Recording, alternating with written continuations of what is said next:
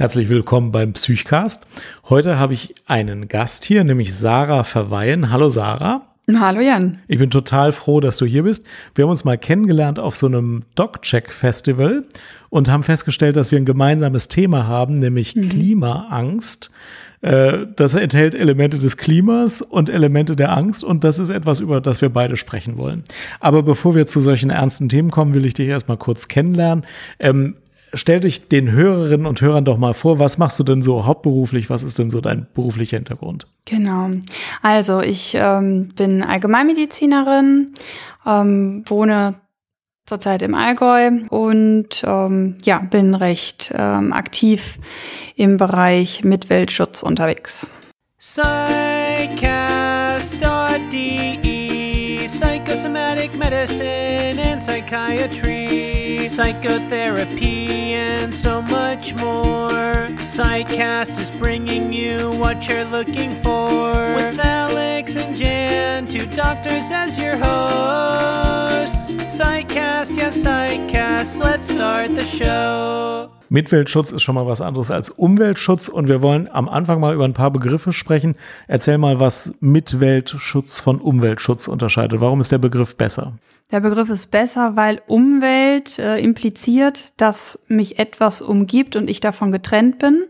Und das ist so ein bisschen die Grundhaltung, die ein bisschen die, das, ähm, die Wurzel des Übels ist. Ähm, wir sind ja verbunden mit allem. Also wir atmen die Luft ein und aus. Äh, das Mikrobiom ist inzwischen ganz gut erforscht. Das führe ich jetzt an dieser Stelle nicht äh, weiter aus. Ähm, und wir sind alle miteinander verbunden. Also es umgibt uns nicht, sondern wir sind wirklich ein Teil davon. Und dieses Bewusstsein möchte ich äh, eben stärken, indem ich diesen Begriff Mitwelt auch benutze. Okay.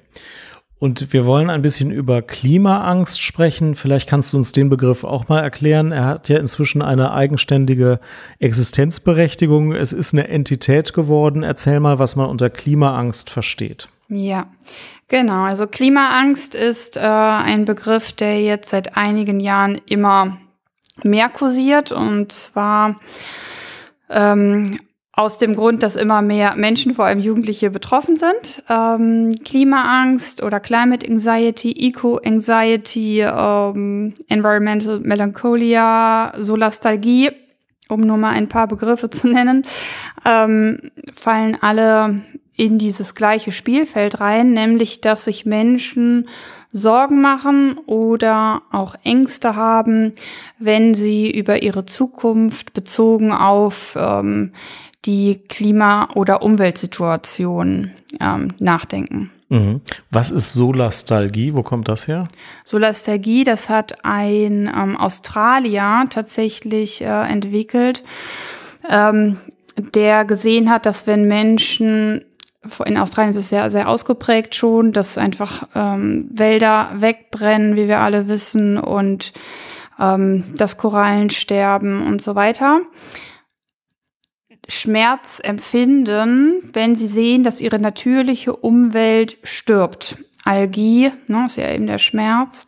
Und diese Solastalgie äh, bezeichnet eben diesen Schmerz, der, den man dabei verspürt. Da vielleicht noch abschließend, es gibt ähm, zunehmend posttraumatische Belastungsstörungen in dem Bereich. Jetzt zum Beispiel, wenn man an die Ahrtal-Krise denkt, da weiß man, dass die Kinder, die das erlebt haben, jetzt, wenn es stark regnet, ähm, äh, ja, einfach teilweise große Ängste entwickeln, nicht mehr schlafen können und so. Ähm, oder ähm, nach Katrina in den USA. Da gibt es auch äh, ganz gute Studien, die zeigen, dass die posttraumatische Belastungsstörung eine relevante Rolle spielt nach tatsächlichen Umweltkatastrophen. Ähm, und jemand ähm, hat auch schon mal den Begriff der Prä-TBS, also vortraumatischen Belastungsstörungen, ähm, in den Raum gestellt, was es äh, meines Erachtens auch ganz gut trifft. Ähm, dass man einfach, obwohl wir ja jetzt rausgucken und denken, ey, alles gut, äh, Bäume sind grün, Himmel ist blau, wunderbar, passt, ähm, wir ja inzwischen einfach wissen, dass das jetzt äh, noch für ja ein paar wenige Jahrzehnte, Jahre so sein wird und dass sich dann unsere natürliche Umwelt einfach ähm, sehr rapide wahrscheinlich verändert. Sarah, wie bist du denn zu der ganzen Klimasache gekommen? Also 2018, 19 hatte ich Elternzeit, zum ersten Mal Zeit, mich ein bisschen abseits der Medizin ähm, intensiver mit Themen zu beschäftigen. Und da gab es eben die Fridays for Future Bewegung, die ja viel losgetreten hat, auch in der medialen Berichterstattung. Und da habe ich ganz viel gelernt, ähm, wie das eigentlich alles ist äh, mit dem äh, Klima. Nicht alles natürlich, um Himmels Willen. Das ist ein eigenes, eigenes Forschungsfeld, aber ich sag mal, die die Aussagen, die wirklich relevant sind. Und zwar, was für eine Zukunft haben wir da vor uns in den nächsten Jahren? Und ähm, da habe ich gedacht, wow, ist spannend, dass ich da vorher noch nicht so viel ähm, von gehört habe. Das ist ja ein sehr wichtiges Thema, in meinen Augen tatsächlich das wichtigste Thema unserer Zeit. Ähm, und dann gab es zwei Schlüsselaussagen, die mich zum Handeln bewogen haben. Und zwar war das einmal die Aussage von Luisa Neubauer in ihrem TED Talk, wo sie äh, Barack Obama zitiert hat, der sinngemäß sagte, wir sind die erste ähm, Generation, die den Klimawandel deutlich zu spüren bekommt und die letzte, die maßgeblich etwas an der Katastrophe ähm, abschwächen kann, möchte ich mal mit eigenen Worten sagen. Ähm, und die zweite Aussage, dass es nur 3,5 Prozent der Bevölkerung braucht, das ist jetzt nicht von Luisa Neubauer oder Barack Obama, sondern aus den Sozialforschungen, ähm, 3,5 Prozent der Bevölkerung, um ein System grundlegend, in Klammern zum Guten in diesem Fall, zu verändern. Und dann habe ich beschlossen, ich möchte ein Teil dieser 3,5 Prozent sein. Ich möchte Teil der Lösung sein. Das ist gut. Und jetzt verstehe ich, glaube ich, zum ersten Mal, warum die letzte Generation letzte Generation heißt. Nicht, weil sie denken, sie seien die letzte Generation auf diesem Planeten, sondern weil sie denken, sie sind die letzte Generation, die noch was ändern können. Korrekt, ganz ja. genau so. Und das danke, danke, dass du das nochmal so explizit jetzt hier aussprichst, weil das ist ein riesengroßes Missverständnis. Äh, es wird weitere Generationen geben, das ist auch der letzten Generation bewusst, aber sie sagen, wir alle sind die letzte Generation, die maßgeblich die Katastrophe noch abmildern kann. Okay, und wenn wir mal den Begriff der Klimaangst jetzt nehmen, wenn Psychotherapeuten und äh, Psychiater und Psychiaterinnen das Wort Angst hören, dann denken sie, prima, das ist ja eine Krankheit, das kann ich ja wegbehandeln, vielleicht gebe ich ein SSRI. Aber mit der Klimaangst ist es ja ein bisschen anders. Ähm, ich möchte jetzt im nächsten Gesprächsabschnitt darauf zu sprechen kommen, was ist berechtigte politische Angst, was ist vielleicht irgendwie eine Entwicklungskrise mit Sorgen, die man im Rahmen der Entwicklung hat, das gibt's ja auch. Mhm. Ähm, was ist eine klinische Angst und eine klinische Depression und äh, wie ist hier das Spielfeld zu verteilt und wie kann man sich da orientieren? Ähm, eigentlich ist Klimaangst ja eine ganz reale politische Sache. Fangen wir deswegen auch erstmal damit an. Das Wort enthält das Wort Angst, aber äh, es ist ja eine berechtigte Angst. Vielleicht kannst du dazu mal was erzählen. Mhm, genau. Also ähm, da nenne ich immer gerne das Beispiel mit der Spinne. Wenn jetzt jemand Angst vor Spinnen hat, also eine Spinnenphobie richtig ausgeprägt, dann kann man das behandeln, indem der Mensch lernt, dass die Spinne ihn nicht auffressen wird, äh, wenn sie über seine oder ihre Schulter äh, klettert. Aber bei der Klimaangst ist das eben eine etwas andere Geschichte. Diese Ängste sind ja real. Also das heißt, ähm, der Klimawandel ist in vollem Gange. Wir sprechen inzwischen von der Klimakatastrophe. Ähm, wir sehen die Folgen schon heute und wir werden sie in den nächsten Jahren äh, zunehmend sehen. Ähm, und davor erstmal Angst zu haben oder sich Sorgen zu machen, ist tatsächlich eine adäquate, gesunde Reaktion. Ja, das heißt, ähm, das ist nicht pathologisch. So. Ja, in jedem nicht-medizinischen Podcast wäre die Begriffsklärung hier auch eigentlich zu Ende, weil man will jetzt nicht so tun, als sei in der Klimaangst auch immer etwas Pathologisches drin. Ähm, und ich glaube, in 99 Prozent der Fälle ist die Klimaangst auch richtig begriffen als etwas, als eine politische Wahrnehmung, die uns ähm, dazu bringen soll, politische Handlungen zu ergreifen. Jetzt ist es trotzdem für unsere Hörerinnen und Hörer und jedenfalls aber für mich interessant zu hören, äh, gibt es auch Bereiche, ich meine, du bist Allgemeinmedizinerin, ähm, wo man das Gefühl hat, ähm, die Angst äh, vor dieser Klimakatastrophe lähmt einen so sehr, dass es irgendwie noch eine zusätzliche Komponente gibt. Und ich meine, wir müssen ja auch darüber sprechen, wie geht man mit der, der Klimaangst um, auch wenn sie noch so real ist. ähm, welche psychische Komponente kann es denn geben bei dieser Klimaangst? Und ich sage nochmal dazu, das ist also nicht der Hauptteil der Klimaangst, aber mhm. sprechen wir trotzdem drüber. Ja, genau, ganz wichtig.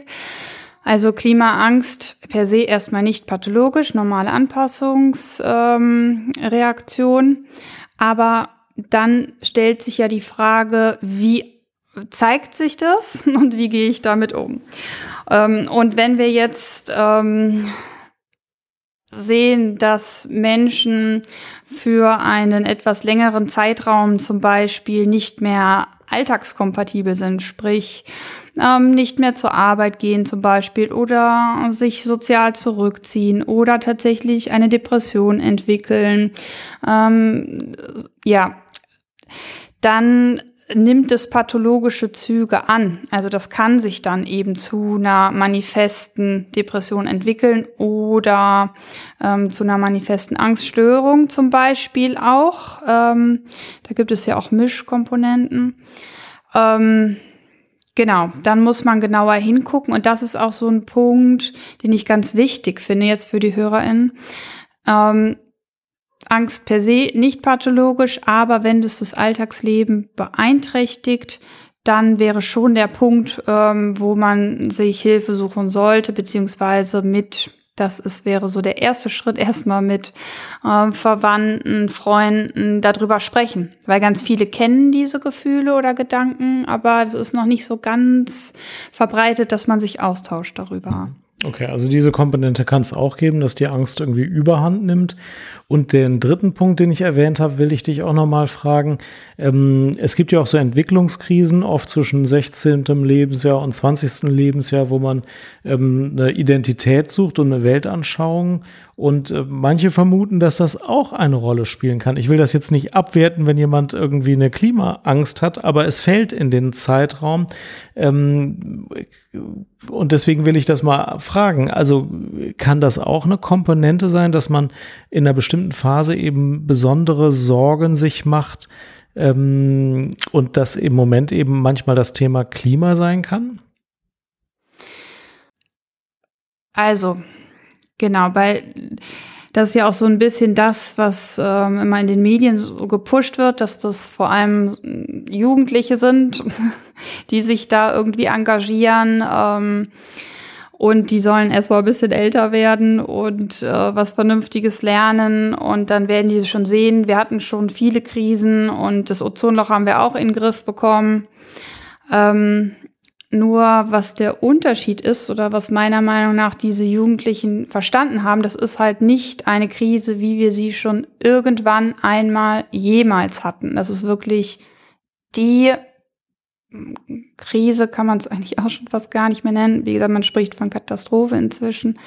Ähm, der Menschheitsgeschichte und die Jugendlichen, die sind da zum Teil besser informiert als viele Erwachsene, weil sie ähm, eben über die Medien, die ja heute frei zur Verfügung sind, ähm, und die Fridays for Future Bewegung, die das damals so ein bisschen losgetreten hat, ähm, sich sehr gut informieren teilweise und den Stand der Wissenschaft kennen. Das ist ja nicht, was die sich ausdenken, dass da irgendwie sowas passiert, sondern man hat die Fakten. Man hat Vorausberechnungen, wann 20 Prozent der Erde einfach verwüstet sein werden. Das sind äh, 2070 nach aktuellem Stand der Dinge.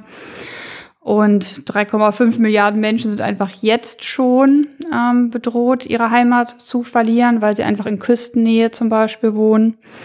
Ähm, und die Inseln ähm, im Meer zum Beispiel bald ja untergehen werden, äh, wenn der Meeresspiegel weiter steigt, was er tun wird, das weiß man leider auch schon. ähm, genau, und das sind ja Fakten, das denken die Jugendlichen sich ja nicht aus und dass man dann in dieser doch vielleicht Sturm- und Drangzeit, die äh, man da so ein bisschen hat, dann dazu führt, dass man nach außen geht und sagt, Leute, ihr müsst was tun, wir geben uns nicht damit zufrieden, diese Fakten zu kennen und machen einfach so weiter wie bisher. Ähm, da würde ich eher den springenden Punkt sehen, ne? dass Menschen, die älter sind, um das noch abschließend zu sagen, ähm, sich oft einfach schon in ihren Rollen so festgefahren haben im Berufsleben, Familienleben, in ihrer Identitätsfindung, dass sie da drin verharren, wohingegen die Jugendlichen einfach noch offen sind und einfach sehen, okay, das scheint das größte Problem der aktuellen Zeit zu sein. Also adressieren wir das. Okay, äh, vielen Dank, dass du das so, so anständig das beantwortet hast. Ich will erstmal dem Eindruck äh, entgegnen, ich habe das nicht gefragt, weil ich denke, das ist nur eine Entwicklungskrise, die die Leute haben, die darüber sprechen. Ähm, ich stelle nur fest, dass viele von denen, die Entscheidungen treffen, viele von denen, die jetzt irgendwie die ältere Generation sind, zwar vielleicht akzeptieren, dass da ein Problem besteht, aber ihr Verhalten nicht richtig ändern. Und dann kommen eben schnell die Überlegungen, naja, ähm, das sind jetzt so Jugendliche und ähm, die haben jetzt solche, solche Sorgen und das ist ganz normal. Deswegen habe ich es angesprochen, damit jeder Hörer und jede Hörerin für sich selbst sich ein Bild machen kann. Ähm, das ist ja eine reale Sorge, die jetzt eine politische Aktivität und auch eine persönliche Aktivität von uns fordert. Sonst kommt es tatsächlich zur Katastrophe. Ähm, das ist keine Entwicklungskrise und es ist keine klinische Angst, die mhm. jemand hat. Ähm, aber dafür muss man es ja erstmal in Ruhe durchdenken und ich glaube, man kann am meisten Leute überzeugen, wenn man das, was eigentlich so im Hintergrund schlummert an Überzeugungen, äh, anspricht, dann kann mhm. man ja sagen, also glaube ich jetzt wirklich, dass die alle nur in der Entwicklungskrise sind und das glaube ich zum Beispiel nicht. Nein, ja. sicher nicht. Ähm, und wenn ich das nicht glaube, dann kann ich mich noch fragen, haben die alle eine klinische Angststörung? Dann komme ich zum Ergebnis, sie haben nicht eine klinische Angststörung. Mhm. Natürlich kann es das auch mal geben, dass jemand jetzt irgendwie überfordert ist von den ganzen Ängsten und irgendwie auch mal zusätzlich eine Angststörung kriegt und vielleicht auch deswegen zum Therapeuten geht. Kann es im Einzelfall geben. Aber die Bewegung ist ja keine Bewegung von Angstgestörten, sondern mhm. das sind eine, äh, sind reale Gefahren. Mhm. Aber wir werden ja vielleicht auch noch Zeit haben, darüber zu sprechen, warum es so viele Widerstände gibt, die notwendigen Konsequenzen jetzt politisch irgendwie umzusetzen. Und deswegen finde ich diese Gedanken am Anfang ganz wichtig, also die ähm, Begriffe zu klären und auch die Assoziationen, die manche damit haben, mal anzusprechen. Mhm die ähm, Sorge, ähm, dass der Klimawandel schneller gehen kann, als wir wollen und dass wir merken, wie die Umwelt Schaden nimmt oder die Mitwelt Schaden nimmt, die will ich jetzt in diesem Podcast nicht mit dir mit Fakten hinterlegen und besprechen. Da gibt es genügend andere Podcasts mhm. zu sondern das ist ja ein psychologisch orientierter Podcast. Mhm. Ich will springen mit dir. Also diejenigen, die sagen, okay, das ist eine berechtigte Sorge, die die Leute da haben, äh, die hören weiter. Diejenigen, die sagen, das sind alles nur Teenies, die eine Entwicklungskrise haben, die schalten jetzt halt aus. Tschüss. Ähm, wir springen jetzt mit denen, die sagen, das sind berechtigte Sorgen und das sind berechtigte Forderungen zu einem nächsten Punkt, der wieder psychologisch ist. Nämlich, warum fällt es so schwer, die Erkenntnisse, die viele ja haben und selbst die älteren Leute haben, meistens die Erkenntnis, wir müssen was tun, so geht's nicht weiter. Warum es so schwer fällt, das dann in die ähm, Handlungsebene umzusetzen für sich selbst und auch gesellschaftlich. Das sind zwei verschiedene Bereiche, aber ich würde gerne mit dir darüber sprechen. Mhm. Also, wenn du, wenn du mitmachst, ähm, viele Leute, ich glaube auch in der älteren Generation, haben erkannt, äh, man muss was tun. Das, die, die Klimaentwicklung geht nicht so weiter. Ähm, ich glaube, das ist gar nicht das Hauptproblem. Es gibt auch welche, die sagen, das Problem ist nicht da, dass die mhm. Klimaleugner im engeren Sinne und diejenigen, die es einfach verdrängen. Aber viele haben es auch erkannt. Wie ist da so deine Wahrnehmung? Also ist die Problemwahrnehmung echt das Problem oder äh, nur die Umsetzung? Hm, da gibt's auch interessante Diskussionen, ähm, dass es immer heißt, ähm, wir haben nicht ein Wissensproblem, wir haben ein Umsetzungsproblem, mhm. was grundlegend sicher so ist, weil wir haben die Fakten, mhm. aber nach meiner Wahrnehmung kennen diese Fakten tatsächlich noch nicht ausreichend Menschen, beziehungsweise die Menschen, die an den entscheidenden Hebeln sitzen, ähm, haben noch nicht emotional diese Fakten an sich rangelassen, weil da bin ich dann so gutgläubig, dass ich persönlich glaube, wenn sie das einmal emotional zugelassen hätten, ähm, dann würden sie nicht so handeln, wie sie das tun. Das mag ein Irrtum sein, aber das glaube ich. Ähm, genau, das heißt, Wissen ist da, aber ähm, äh, tatsächlich ist die Umsetzung daran hapert's und manche haben hm, tatsächlich noch nicht verstanden, was da jetzt in den nächsten Jahren auf uns zukommen wird. Das, davon bin ich auch überzeugt. Das haben sie noch nicht zu Ende verstanden. Ja. Mhm. Ja, was kann man denn machen? Erzähl mal, was hilfreich ist. Also, ähm, hilfreich ist, so die Beispiele, die ich gerade genannt habe, ähm, dass man guckt, wo der persönlich größte Hebel ist, ähm, sich in seinem Umfeld zu betätigen. Ähm, super wichtig tatsächlich auch wählen gehen. Ähm, das kann man nicht oft genug sagen. Das ist einfach, wir leben in einem demokratischen System und auch, das schwirrt ja auch in vielen Köpfen. Ähm, also ich bin, würde ich sagen, sehr stark in dieser sogenannten Umwelt- oder Klimablase drin und ich kenne keinen einzigen Menschen, der eine Ökodiktatur möchte. Das ist eine Horrorvorstellung. Ähm, sondern wir lieben dieses demokratische System, in dem wir leben dürfen, was ein sehr großes Privileg ist. Und um die Demokratie halten zu können, wissen wir, dass wir eben unsere Lebensgrundlagen aber schützen äh, müssen, und zwar tatsächlich global gesehen. Ähm, genau. Das heißt, Lösungsstrategien. Ähm, ganz, ganz am Anfang steht ähm, Gleichgesinnte suchen. Da gibt's äh, unfassbar viele, wenn man mal drüber spricht, dass einen das bewegt. Ich frage noch eine sehr einfache Frage. Ähm weil sie in vielen Köpfen vorgeht, der Einzelne kann doch die Klimakatastrophe nicht aufhalten. Hm. ähm, versus, ähm, äh, wir können auch nicht warten, bis der Staat was macht. Der Staat ist auch nur die Summe der Einzelnen. Ähm, auch das ist ein Spannungsfeld. Ähm, erzähl mal deine Haltung dazu. Wie machst du das für dich selbst? Wie sehr willst du selbst Dinge richtig machen und wie sehr willst du selbst verändern, dass sich die Politik irgendwie so ausrichtet, dass es was bringt? Mhm. Also was ich glaube, was ganz, ganz ähm, wichtig wäre, wenn sich jeder Einzelne überlegt, was ist mein persönlich größter Hebel, ein Teil der Lösung zu sein. Ähm, und es ist wahrscheinlich dann nicht die Entscheidung, heute nicht mit dem Auto zu fahren. Das ist toll, möchte ich auch sehr zu ermutigen. Aber das ist nicht das, woran man seine Energie, wo man die, ja, drin bündeln sollte, sondern zu gucken, okay, wo kann ich größere Hebel bewegen? Das kann zum Beispiel das Engagement an der eigenen Arbeitsstelle sein, äh, im eigenen Verein. Das kann sein, dass man ähm, Gleichgesinnte findet in seinem Wohnumfeld und sich trifft, um eben auf lokaler Ebene politische Geschehnisse ähm, mit zu beeinflussen. Ähm, Politikergespräche, Leserbriefe sind zum Beispiel sehr ähm, unterschätzt, sehr wirksame Sachen. Also das, ja, man einfach guckt, wie kann ich wirksam werden? Das wieder dieser Begriff der Selbstwirksamkeitserwartung. Ähm, um ein Teil der Lösung zu sein, was wiederum einen therapeutischen Effekt hat. Da kommen wir ja gleich noch zu. Genau. Dieser Begriff eben der Selbstwirksamkeit, dass ich merke, wenn ich etwas tue, hat das eine Wirkung. Das heißt, ich kann etwas verändern. Ähm, das mag in dem Moment vielleicht sich klein anfühlen oder nur so ein, so ein Mini, Mini-Stellschraube sein. Aber im Endeffekt, ähm, das große Ganze besteht ja aus ganz, ganz, ganz vielen Mini-Stellschrauben. Und umso mehr Leute diese Mini-Stellschrauben eben bewegen und tätigen, umso mehr kann man eben das ganze System verändern. Und das ähm, ja, lade ich alle dazu ein, sich das einmal bewusst zu machen. Vielleicht zum Abschluss einmal dieses Bild. Ich habe das mal als äh, Karikatur gesehen und fand das so treffend.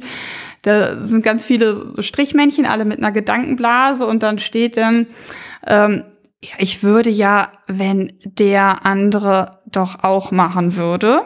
Ja, und dann sind da halt diese 50 Männchen, die alle ungefähr das Gleiche denken. Ja, und man denkt sich, okay, mach einfach. Ne? Fang einfach an und die Bewegung ist in vollem Gange.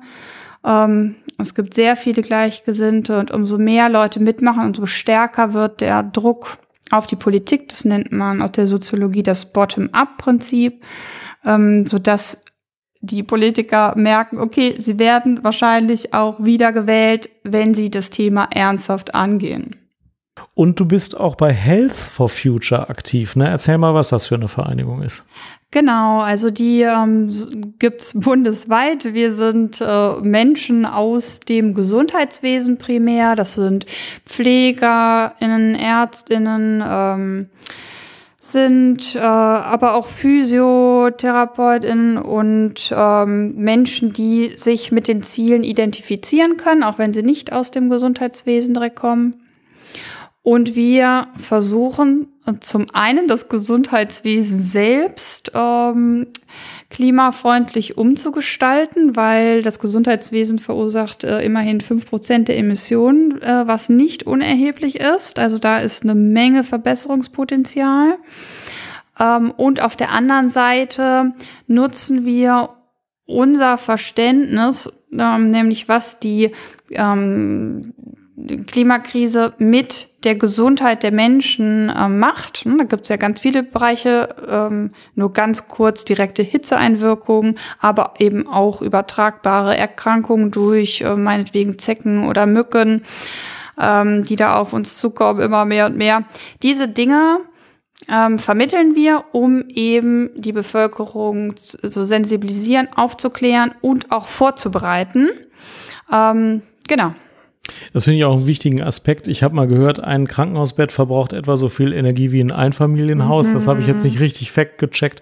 Aber jeder, der im Krankenhaus arbeitet, weiß, Müll und Energieverbrauch sind im Krankenhaus super hoch. Ja. Äh, und ich habe schon solche Initiativen gehört wie energiesparende Narkose, also Bereiche, wo man denkt, ja, da kann ich nicht anfangen, da muss ich erstmal nach allem anderen gucken. Auch da kann man gucken, ist das Narkosegas umweltschädlich in einem besonderen Maß? Gibt es vielleicht ein genauso gutes Narkosegas, das weniger umweltschädlich ist? Wie ist es mit dem Energieverbrauch?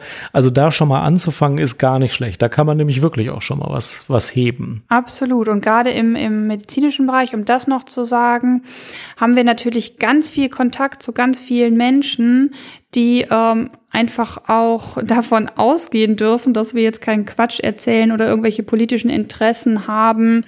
Ähm, ja, da irgendwas durchzusetzen, sondern wir machen das wirklich, um die Gesundheit der Menschen zu schützen. Wie ähm, The Lancet ähm, ja geschrieben hat, ist die ähm, Klimakrise die größte Bedrohung für die menschliche Gesundheit in diesem Jahrhundert, aber auch die größte Chance. Und du hast ja gesagt, wir wollen auch gucken, wie wir zum Teil der Lösung werden. Und in seinem eigenen äh, Gebiet, bei seiner eigenen Profession anzufangen, ist überhaupt nicht verkehrt. Da mhm. kann man mhm. schon mal einiges machen. Und wenn das jeder macht, in jeder Profession, dann ist eben auch schon ganz vieles getan. Ganz genau. Es gibt meistens einen, der anfängt in irgendeinem mhm. Verein oder äh, in irgendeiner Arbeitsstätte. Und ja, dann wird sich einer nach dem anderen anschließen. Da bin ich fest von überzeugt, weil es ist immer weniger ignorierbar. Und damit können wir alle das System zum Guten bewegen. Ähm, es ist aber auch schwierig, das Wissen an sich ranzulassen. Ich spiele jetzt nochmal den Advocatus Diaboli und sage, es sind so viele Katastrophen, viele kümmern sich im Moment gedanklich sehr um den Ukraine-Krieg, mhm. es gibt noch eine ganze Reihe an anderen Problemen so viel Leid kann man ja gar nicht aushalten. Wenn man jeden Abend um 20 Uhr die Nachrichten einschaltet, kann man sich überlegen, welche Katastrophe im Moment im Vordergrund steht. Mhm. In den Nachrichten ist die Klimakatastrophe im Moment nicht im Vordergrund, sondern allenfalls mal ein Klimakleber, der irgendeine Straße blockiert hat. Mhm. Aber dass die Erderwärmung unser Problem ist, ist ja nicht die tägliche Nachricht. Aber ich bin ja schon mit den anderen täglichen Katastrophen komplett abgesättigt.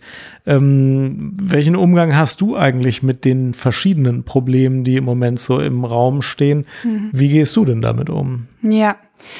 Also genau, ganz äh, große Frage auch, diese ganzen Parallelkrisen. Ähm, verschiedene Ebenen gibt es da. Einmal damit, was konsumiert man ähm, für Medien und äh, guckt man sich zum Beispiel wirklich jeden Abend die Nachrichten an. Ich mache das bewusst nicht. Mhm. Ich mache ganz klar nachrichtenfreie Zeiten, ähm, teilweise Tage, teilweise sogar wochenlang.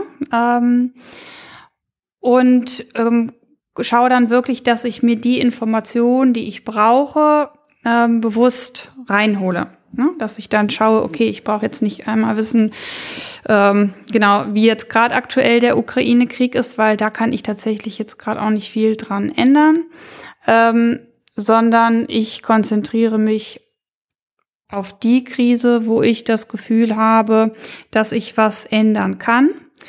Ähm, und für mich ist tatsächlich zum einen die übergeordnete Krise, die Klimakatastrophe, zum anderen aber ähm, spielt es ja auch alles Hand in Hand. Also die ganzen Krisen sind ja miteinander verflochten. Es ist ja nicht so, dass die ganz unabhängig voneinander einfach dastehen und alles nichts gegenseitig miteinander zu tun hat.